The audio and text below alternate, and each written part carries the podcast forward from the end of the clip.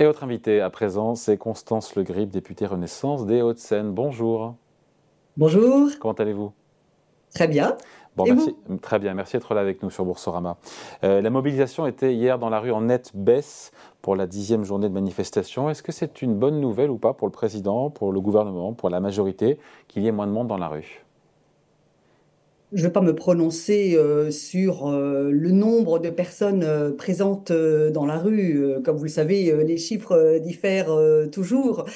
Ce qui m'importe, moi, je le dis très sincèrement et très simplement, en tout premier lieu, c'est que on puisse progressivement assister au retour euh, de l'ordre euh, dans les rues, de l'ordre républicain et de l'ordre démocratique. Je pense que c'est le premier euh, défi à très court terme auquel l'exécutif, auquel le gouvernement a à faire face, auquel nous avons collectivement à faire face, faire en sorte que les violences, les débordements, les agressions contre les forces de l'ordre qui ont émaillé tout le week-end dernier, mais dont on a vu qu'elles étaient encore le fait d'un petit noyau de casseurs hier, notamment à Paris, puis euh, cesser. C'est vraiment l'impératif euh, numéro un, arriver à faire en sorte que euh, la contestation sociale et les manifestations, si elles sont bien évidemment légitimes dans notre pays, ne donnent pas lieu à chaque fois à des débordements, des mmh. agressions, des violences et ce comportement parfaitement euh, inacceptable d'un petit noyau euh, de personnes qui sont là pour en découdre. Ces violences en marge, encore une fois, des, des manifestations, c'est une chose, mais après, au-delà de ça, le mouvement de contestation, pour vous, même s'il y a un affaiblissement, il reste fort aujourd'hui dans le pays?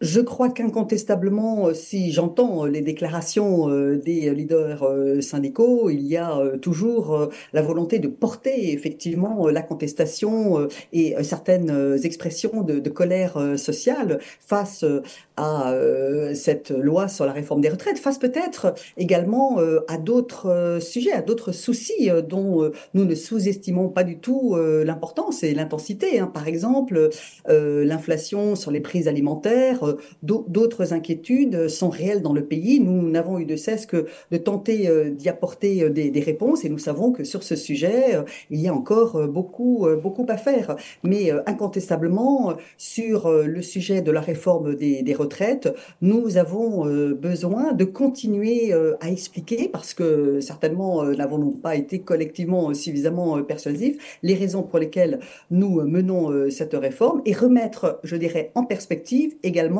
toute la question du travail, parce que nous avons entendu lors euh, des manifestations, dans euh, les slogans, dans euh, les contestations, dans l'expression des colères, beaucoup de choses qui concernaient, je dirais, le travail, l'organisation du travail, la qualité de vie au travail, la santé et la sécurité au travail, et c'est à tout ce chantier-là que nous devons maintenant impérativement nous mettre mmh. collectivement à travailler. Ouais.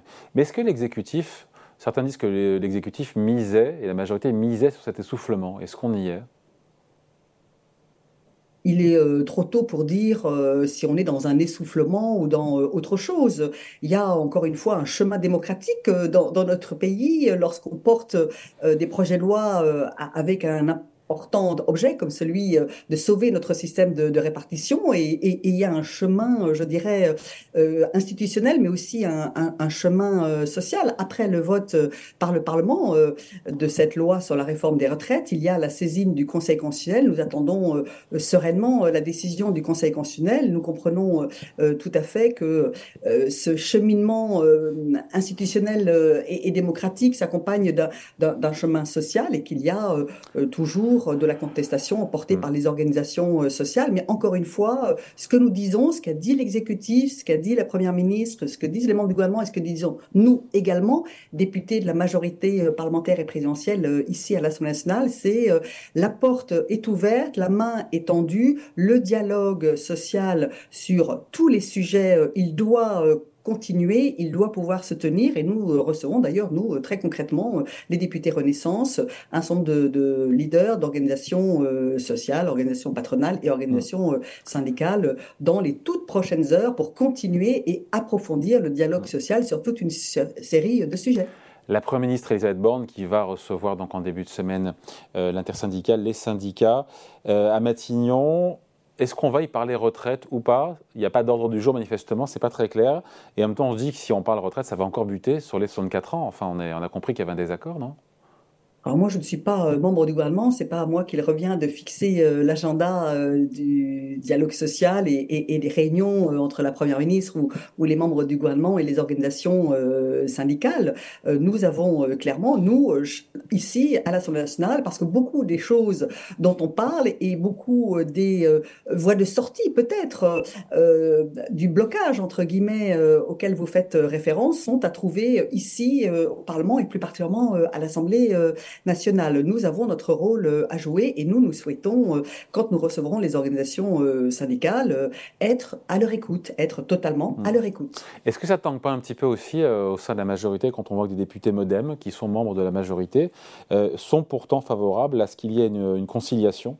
Est-ce que vous n'êtes pas un peu en porte-à-faux avec vos, alliés centristes sur la question d'une médiation qui a été refusée par le gouvernement?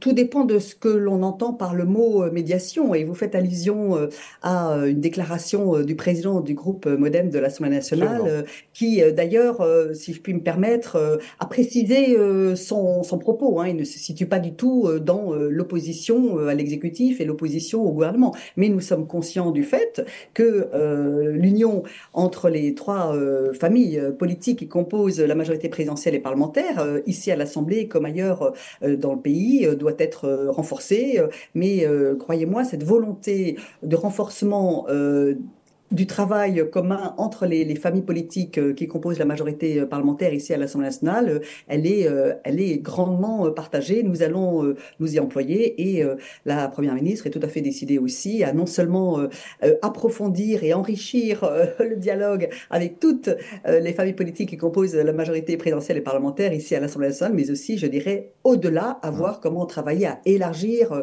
la majorité. Je profite quand même du, fait que vous me accordez un, un petit temps de parole pour pour euh, faire savoir ou, rappeler euh, à, vos euh, téléspectateurs que dans les trois derniers jours qui viennent de, s'écouler, ici au, Palais Bourbon, nous avons voté à une très large majorité, hein, qui était très largement transpartisane, en faveur d'un projet de loi très important pour relancer l'énergie nucléaire dans notre pays. Nous avons également de manière très large et très transpartisane, encore une fois, également euh, hier, euh, voté par exemple sur euh, un projet de loi consacré aux Jeux olympiques et paralympiques de 2024 à Paris, qui prévoit un certain nombre de dispositifs de renforcement de la sécurité dans les transports, de la lutte contre le dopage et d'un certain nombre d'autres sujets qu'il fallait faire bouger pour pouvoir au mieux encadrer l'organisation des, Jeux olympiques. Donc, la vie parlementaire n'est pas arrêtée.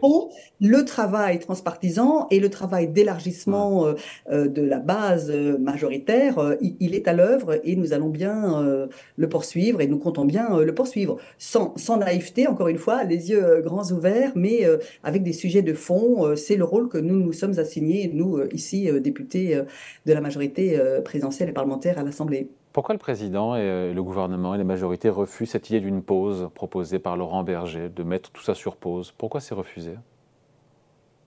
À ce stade, euh, effectivement, euh, comme nous sommes euh, convaincus de la justesse et du bien fondé de la réforme que nous portons, encore une fois, ça n'est pas la réforme pour la réforme, c'est la réforme pour pérenniser notre système de retraite par répartition et mettre en place les dispositions pour parvenir progressivement, certes, mais réellement au rétablissement de l'équilibre financier de notre système de retraite par répartition qui euh, est euh, frappé par, euh, ça a été le cas dans le passé et ça le sera dès l'année prochaine et encore plus les années suivantes si l'on ne fait rien, le, risque de, déficit et, le risque de voir l'État devoir toujours abonder pour combler les trous, pour combler le déficit. Si nous voulons que les effets positifs des mesures que nous portons, des mesures de rétablissement de l'équilibre financier, encore une fois, portent leurs fruits, parce que nous les faisons entrer en vigueur très très progressivement, il faut pouvoir les mettre en œuvre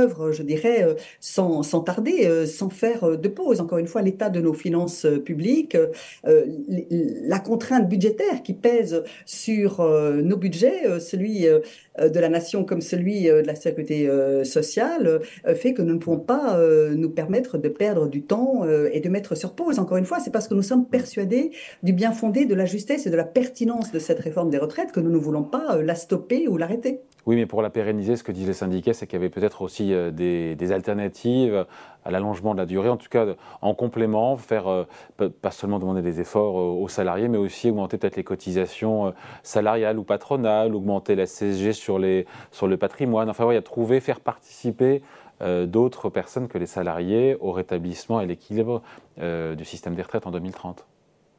Alors recourir à toujours plus de taxes et toujours plus d'impôts, c'est effectivement une option mise euh, sur la table par euh, notamment euh, la gauche l'extrême gauche et à laquelle nous nous sommes toujours refusé. Euh, le poids des prélèvements euh, obligatoires reste élevé euh, dans notre pays pour toute une série de raisons que vous avez certainement déjà l'occasion d'expliciter à l'antenne. Et ne comptez pas sur cette majorité et sur ce gouvernement pour augmenter le poids des taxes, le poids des impôts, le poids des cotisations. Encore une fois, l'esprit du système de retraite par répartition, c'est la solidarité intergénérationnelle, c'est le fait que ce sont les actifs d'aujourd'hui qui payent les retraites des retraités aujourd'hui. Et il y a des réalités démographiques des réalités économiques, des réalités euh, européennes qui font que notre pays, à l'instar de tous les pays européens euh, qui euh, l'entourent, doit progressivement, très progressivement, encore une fois, repousser un peu de 62 à 64 ans l'âge légal du départ à la retraite. D'ici quelques jours, quelques semaines, trois semaines tout au plus, le Conseil constitutionnel donnera son avis euh, sur cette réforme des retraites. Est-ce que tout va se jouer à ce moment-là? Est-ce que on peut imaginer tous les, tous les cas de figure avec une euh, tout est validé, censure totale, censure partielle? Est-ce que euh, l'épilogue de cette contestation, de cette réforme arrivera à ce moment-là? Il faut tenir bon d'ici là, jusque-là le Conseil constitutionnel vient de faire savoir euh, qu'il rendrait sa décision euh, le 14 euh, ah. avril. Donc la date a été rendue publique il y a tout juste quelques minutes et donc elle s'impose à tous, comme s'imposera à tous bien évidemment la décision du Conseil euh, constitutionnel, à notre juridiction euh, suprême en quelque sorte. Hein. J'en profite pour euh, rappeler que le bon fonctionnement de nos institutions de la Ve République, dont le chef de l'État, c'est sa mission constitutionnelle et le garant, doit s'imposer à tous. Et dans beaucoup des postures, dans beaucoup des expressions verbales ou politiques, y compris au cœur de la démocratie parlementaire, y compris au Palais Bourbon, nous avons malheureusement, malheureusement, trop souvent assisté ces dernières semaines, voire ces derniers mois, à euh, des euh, euh, postures et déclarations qui sointent l'anti-parlementarisme, qui sointent la remise en cause totale de nos institutions, qui sointent la remise en cause du fonctionnement de notre démocratie parlementaire et de notre démocratie représentative. Toutes les institutions de la Ve République fonctionnent comme la Constitution prévoit qu'elles fonctionnent, et donc le Conseil constitutionnel aura son mot à dire le 14 avril. Que, se passe-t-il le 14 avril si euh, les sages euh, censurent un élément important, encore une fois, de la retraite, euh, ou des éléments accessoires, enfin accessoires en tout cas à côté, comme les CDI seniors Qu'est-ce que ça change, encore une fois, pour, pour l'exécutif? Nous verrons euh, le moment venu. Nous verrons le moment venu euh, ce qu'il en est. Moi, à ce stade, je n'ai aucune euh, raison d'imaginer quelques scénarios comme plus probables qu'un autre. Nous verrons le moment venu, mais nous sommes absolument convaincus que c'est dans l'action que nous devons continuer à faire nos preuves. Il y a un engagement euh, du chef de l'État, de sa majorité, euh, à euh, réformer, à poursuivre, sujet après sujet, je dirais problème après problème, la recherche de solutions, la recherche de solutions efficaces, y compris en allant vers des projets ou des propositions qui ne sont pas d'emblée populaires. Hein. Encore une fois, aucune réforme des retraites dans notre pays n'a jamais été populaire. Aucune réforme visant à demander un effort à, non pas tous les Français, mais une grande partie euh, des euh, salariés, n'est d'emblée populaire. Nous en sommes parfaitement conscients. Mais c'est un devoir de responsabilité, de cohérence et de respect aussi des engagements pris que d'aller sur le chemin de mmh. l'accomplissement des engagements et de l'accomplissement de l'esprit de responsabilité, encore une fois. L'Assemblée nationale et le Parlement qui ne sont pas à l'arrêt, puisque vous avez raison de le dire, sur le nucléaire, de manière transpartisane, un, un, accord est passé. Donc voilà, ça peut ça ouvre des perspectives. pas du tout bloqué, y compris euh, sur euh, l'enjeu important de l'énergie nucléaire, euh, sur l'organisation des Jeux Olympiques et sur beaucoup d'autres sujets, y compris des sujets sociaux. Nous continuons d'avancer, encore une fois, et, sans doute y a-t-il là matière à, trouver, à, dégager une méthode qu'il nous faut approfondir et consolider et pratiquer, je dirais, mmh. largement, très largement. Mais qui n'a pas fonctionné sur les retraites, sujet ô combien clivant qui euh, a failli euh, fonctionner euh, le retraite, mais je vous le concède, a été un peu prise en otage par des par vos anciens collègues, par vos anciens collègues des Républicains. Hein de, la peut-être visée un peu court-termiste de, certains. Encore une fois, euh, au Sénat, les choses ont très bien fonctionné, je dirais de manière transpartisane, parce que la majorité sénatoriale, effectivement, qui était une majorité de droite et de centre-droit, s'est montrée à la fois euh, responsable, mais surtout cohérente et fidèle par rapport à ses votes et à ses engagements et à ses positions euh, passées je regrette, mais ça n'est pas une surprise euh, pour vous certainement que de me l'entendre dire, qu'à l'Assemblée nationale, il n'y a pas eu cette même volonté d'être cohérent euh, et responsable. Ça s'est joué euh, à peu de voix, manifestement, mais effectivement, nous n'avons pas réussi à être suffisamment persuasifs. Et donc, notre méthode a été, en quelque sorte, prise en otage par des postures très personnelles et politiciennes. Allez, merci beaucoup. Constance Le Grip, donc députée Renaissance des Hauts-de-Seine, merci pour cet entretien. Au revoir. Au revoir.